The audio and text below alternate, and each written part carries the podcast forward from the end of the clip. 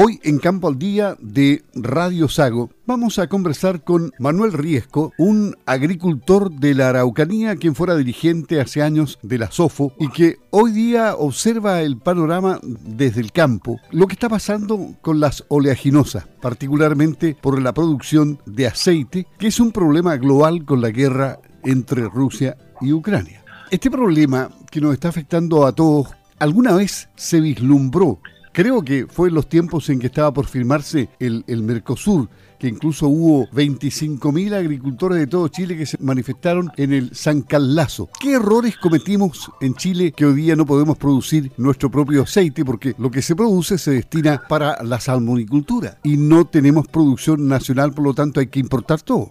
A ver, eh, uno, eso fue más o menos el año 2000. O sea, han pasado 22 años, 23 años eh, uno tampoco es, bruto.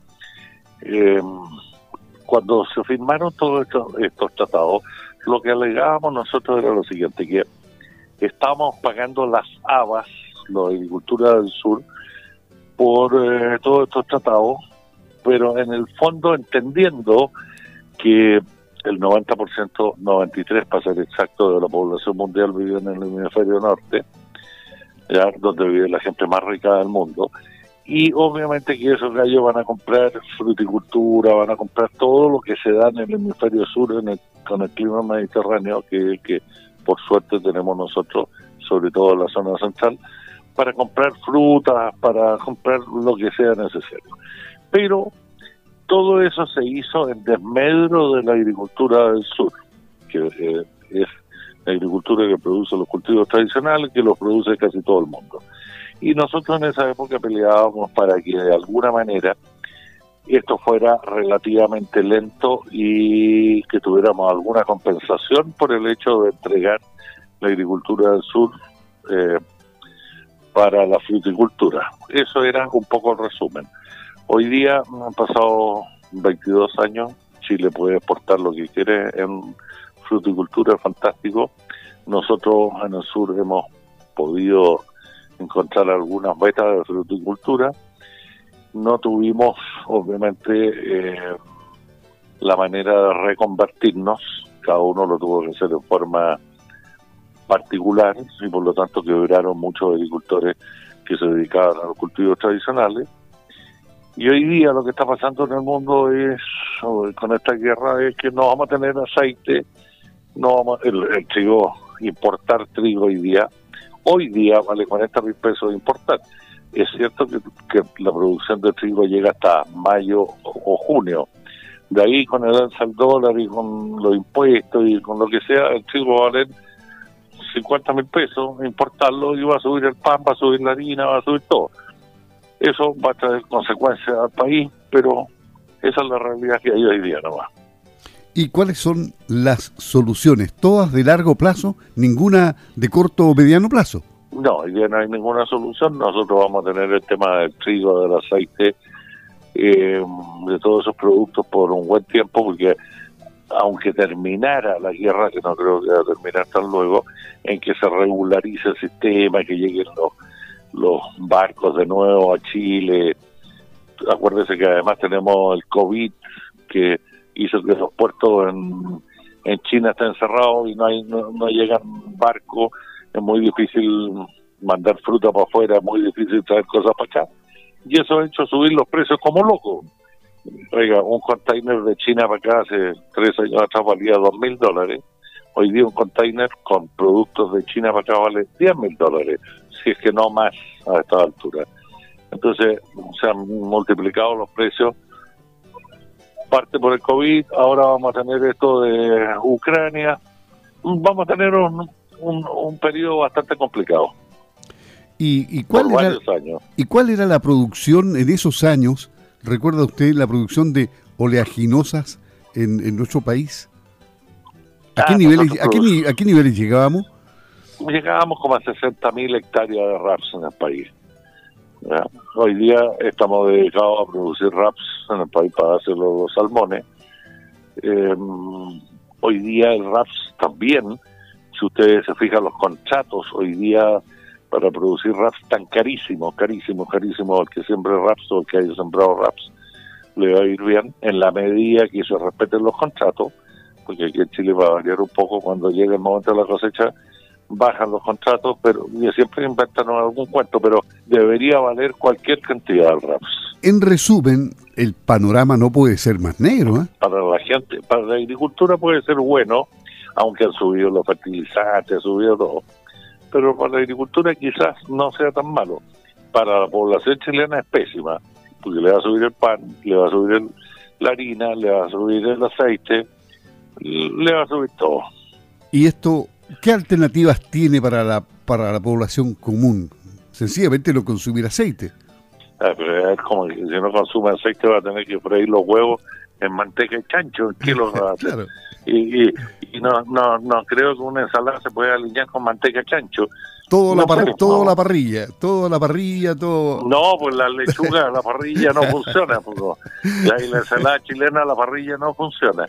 Eh, vamos a estar jodidos, vamos a tener que pagar más nomás. Un tremendo lío. Bueno, ¿cómo, ¿cómo ve usted la agricultura del futuro de, Chile en estas condiciones y en las que podrían venir? A ver, yo tengo fe porque hay 7.200 millones de personas en el mundo y no necesitan alimento. Obviamente que, que no eh, perdón, Ucrania, que es uno de los graneros del mundo, junto con Rusia, se siguen peleando en esta estupidez que están.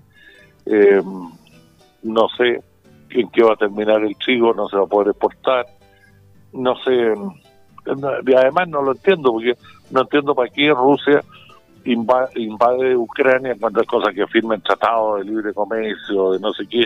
Es una locura la de Putin que cree que va a crear un imperio ruso.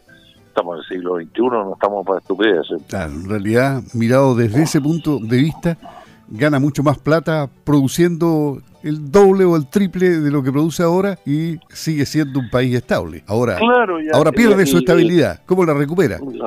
Y llega a un acuerdo con los con los ucranianos si quieren pasar. Es cierto que ellos no tienen salida al Mar Negro y el, el Mar del Norte, el Mar Báltico se congela y la flota rusa no tiene por dónde salir si no es por el por el Mar del Sur pero es cosa de llegar a acuerdos y dirían, ¿quién necesita una flota para ir a invadir a quién si estamos en el siglo XXI? Se puede llegar a tratados, se puede llegar a, acuerdos. Pero este señor parece que le dio la fiebre y cree que es el zar de Rusia. ¿Y en el Volvió al siglo XVII. Y en el clima político interno de Chile, ¿qué es lo que más le preocupa o cómo visualiza el futuro del país? No, en ese tema no me voy a meter yo espero que eh, los chilenos sean racionales, que no sean locos, que no se apruebe esta estupidez que están haciendo. Hay mucha gente que quiere, el 80% quiere que, se cambie la constitución. Eh, no es la, lo que quieren cambiar no es la constitución de los cuatro generales, sino que es la constitución de Lago. Habrá que buscar la fórmula de hacerle los arreglos pertinentes. La gente está choreada por los abusos, choreada por, por eh, por el tema de delincuencia, no ser que en la estación central, donde tomábamos los trenes al sur, hoy día poco menos que exista una mafia, mafia de, de colombianos, venezolanos que agarran a balazo todo el mundo, eh, que lo atraquen en todas partes, que haya robo en todas partes. Eso es lo que le importa a los chilenos. No le importa la constitución si que sea de cuatro generales o del señor Lago. Eso no le interesa a nadie.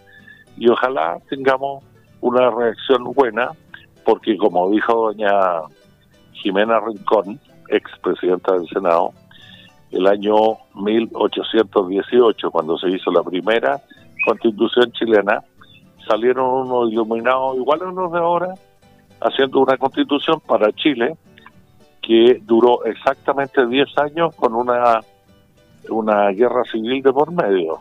Acuérdese que Portales, con un ejército en la, en la guerra civil, eh, echó abajo esa, esa constitución que duró 10 años y se hizo la del 33, que duró hasta 1920 y tanto. Entonces, si seguimos en esa estupidez, vamos a terminar en una pelotera de Puerto una catedral que al único que va a joder es al pueblo.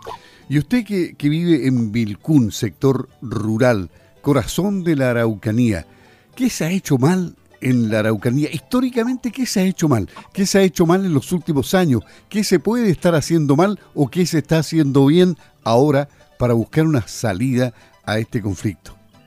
¿A cuál conflicto? Al conflicto que hay en la Araucanía, el conflicto de la violencia que está desatada. Mire, básicamente la pobreza que ha existido hace muchos, muchos, muchos años, que no se ha querido asumir. Eh, yo creo que esta es una moda que entró, no creo que represente al más, al más del 10% de los mapuches. Los mapuches son personas totalmente normales con las cuales se puede hablar, se puede trabajar, se puede conversar y no son violentistas, excepto eh, con suerte, con mucha suerte, un 10% que ha sido manejada por la izquierda. ¿Y cuándo se va a arreglar? Cuando se le arreglen los problemas de fondo. Oiga, yo conozco mucha gente que es de origen mapuche y que le va fantástico y son empresarios y podría hacerlo todo en la medida que le den las oportunidades. Que no se las han dado es cierto, pero eso no significa que hagamos una una guerra en, novena y ya se está corriendo para la décima, para la octava, em, por un manejo de muy poca gente. Manuel Riesco, volviendo a recordar viejos tiempos cuando era dirigente gremial del sector agrícola, hoy día con una visión desde el campo de lo que está pasando en Chile, en el mundo del futuro, de lo que puede ser el, la agricultura chilena. Muchas gracias, don Manuel, por haber conversado con Campo al Día de Radio Sago. Oiga, muchas gracias a usted, y, pero lo único que le quiero decir que eh, tengo el, ánimo bueno y creo que este país es inteligente y no es imbécil y que vamos a salir adelante. Ok, muchas gracias. Buenos días. Gracias a ustedes. Adiós.